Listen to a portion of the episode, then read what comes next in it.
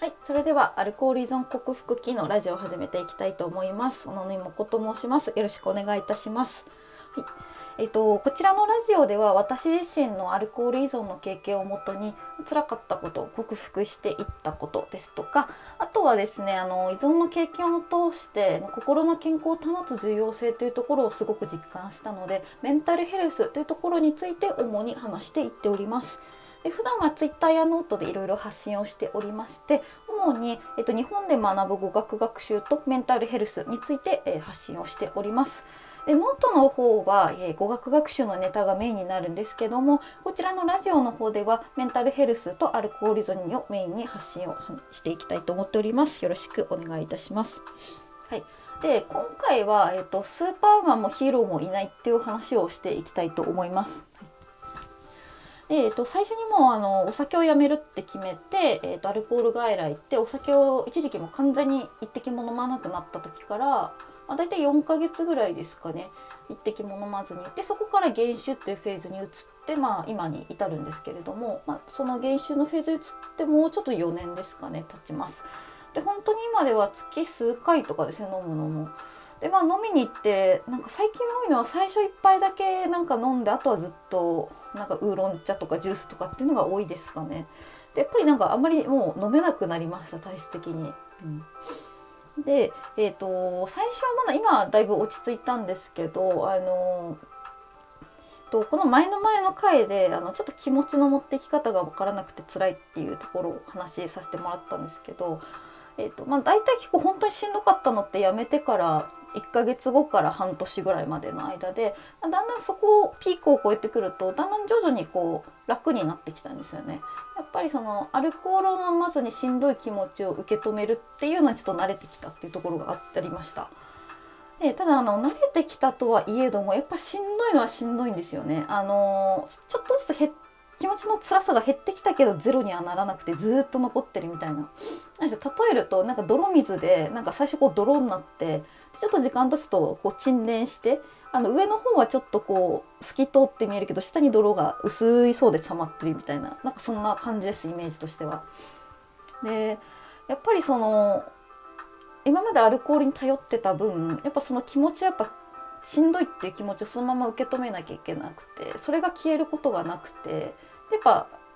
慣れてきたといえばしんどいはしんどかったんですよ。なのでちょっとこの気持ちをどうにか和らげたいどうしたらいいんだろうと思ってちょっといろいろ試しました。でまずは仕事ですね。あの今までお酒に溺れちゃったんでまあ変にいろいろ考えちゃうんでもう仕事に打ち込もうと。で忙しいぐらい仕事に打ち込めばきっと嫌なことも忘れられるだろうと思いましたでも実際その当時仕事も忙しかったんで、まあ、残業もしたりとかして、まあ、土日とか疲れて寝たりとかだったんで、まあ、打ち込めたは打ち込めたんですけどあのやっぱり仕事してるとうまくいかないこととか失敗しちゃう時ってあるじゃないですか。で打ち込んでおおそこに行くぞってそこに一点集中。もう100%全集中しちゃってるんでなんか一個、ま、うまく仕事でいかないともうそのポキって気持ちが折れそうになるんですよね。で折れてまたお酒飲みたいってなっちゃうんですよね。だからまあちょっと仕事に頼りすぎるのも良くないなと。仕事にのめり込みすぎも良くないなと。今を振り返るとちょっとワーカホリックになっちゃってたかもしれないですね。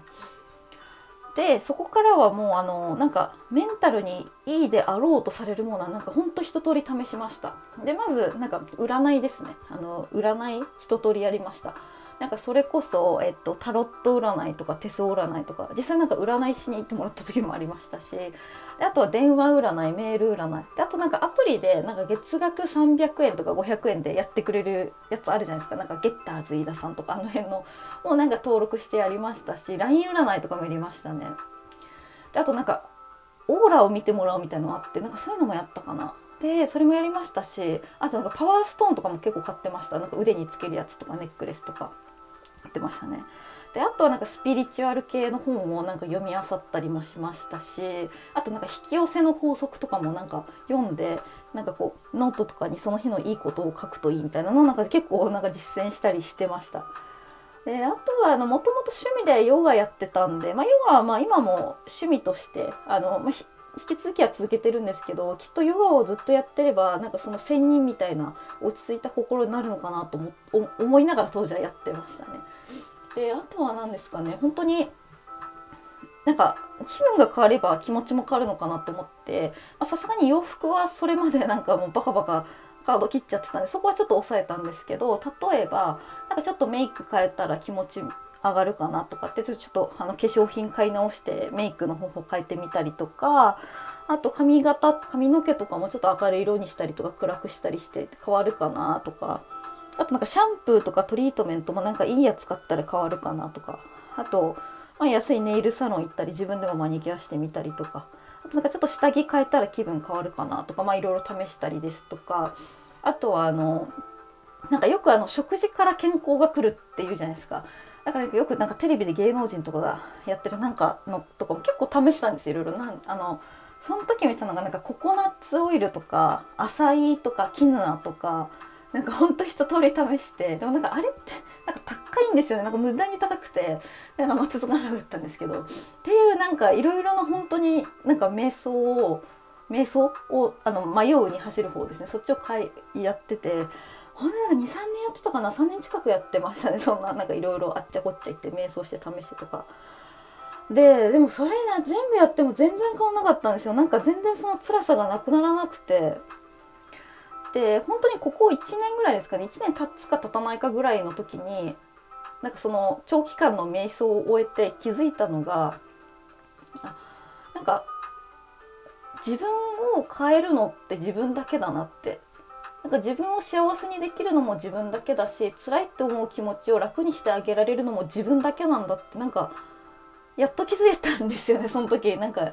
アルコール長長年のアルコール依存とその辞めた後の長期間の瞑想をを経てなんだろうなトータルでもうなんか10年以上費やしたんですかねそれで言うと。で本当に最近です。やっと気づいたんですよね。でなんかよく考えたらそれまではなんか、まあ、アルコールの話だけじゃなくても例えば新卒とか大学院とか新卒で会社入った時はあなんか今は給料低いけどきっと5年後には良くなってるだろうとか例えば今結構無理してあのお金カードで切っちゃってもあ大丈夫将来的にはあの収入上がっていくはずだからきっと楽になるとかあと英語の勉強とかにしてもなんかあきっとなんか5年後にはもっとペラペラになってるっしょみたいななんかやっぱり昔からそうだったんですけどなんか根拠のない自信というかなんか将来の自分がどうにかしてくれるって思ってたんですよね。なんかほんとそれこそなんかスーパーマンが来てくれるスーパーマンとかヒーローがなんかこう来て劇的ななんか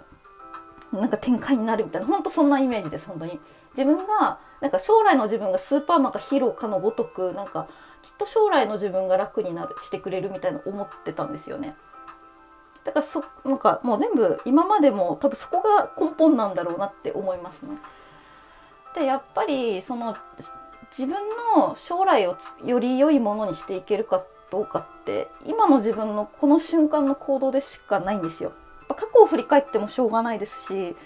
あの将来の自分なんてどうなってるか今の段階じゃわからないからこの1分1秒どういう生活をしていくか明日じゃなくて今日。で1時間後じゃなくてこの1分1秒っていうところを今この瞬間何するか次第なんだなって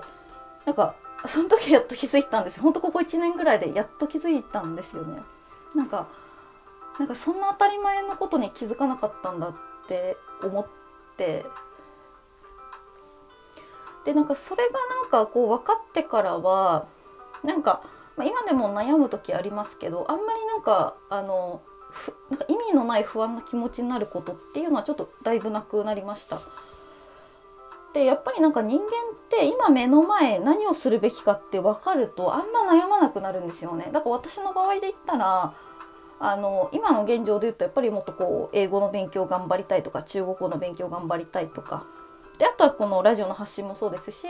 もっとこう発信を頑張ってこういろんな人にこう広げていきたいっていう気持ちもあるのでそうすると何していくかって毎日を勉強したりとか毎日こうやってラジオで発信したりとか一個一個やることが決まるとあんまり悩まなくなるんですよね。まあちょっとそんな感じでまあいろいろ瞑想してまあ、結果もうスーパーマンもヒーローも存在しないんだと自分自身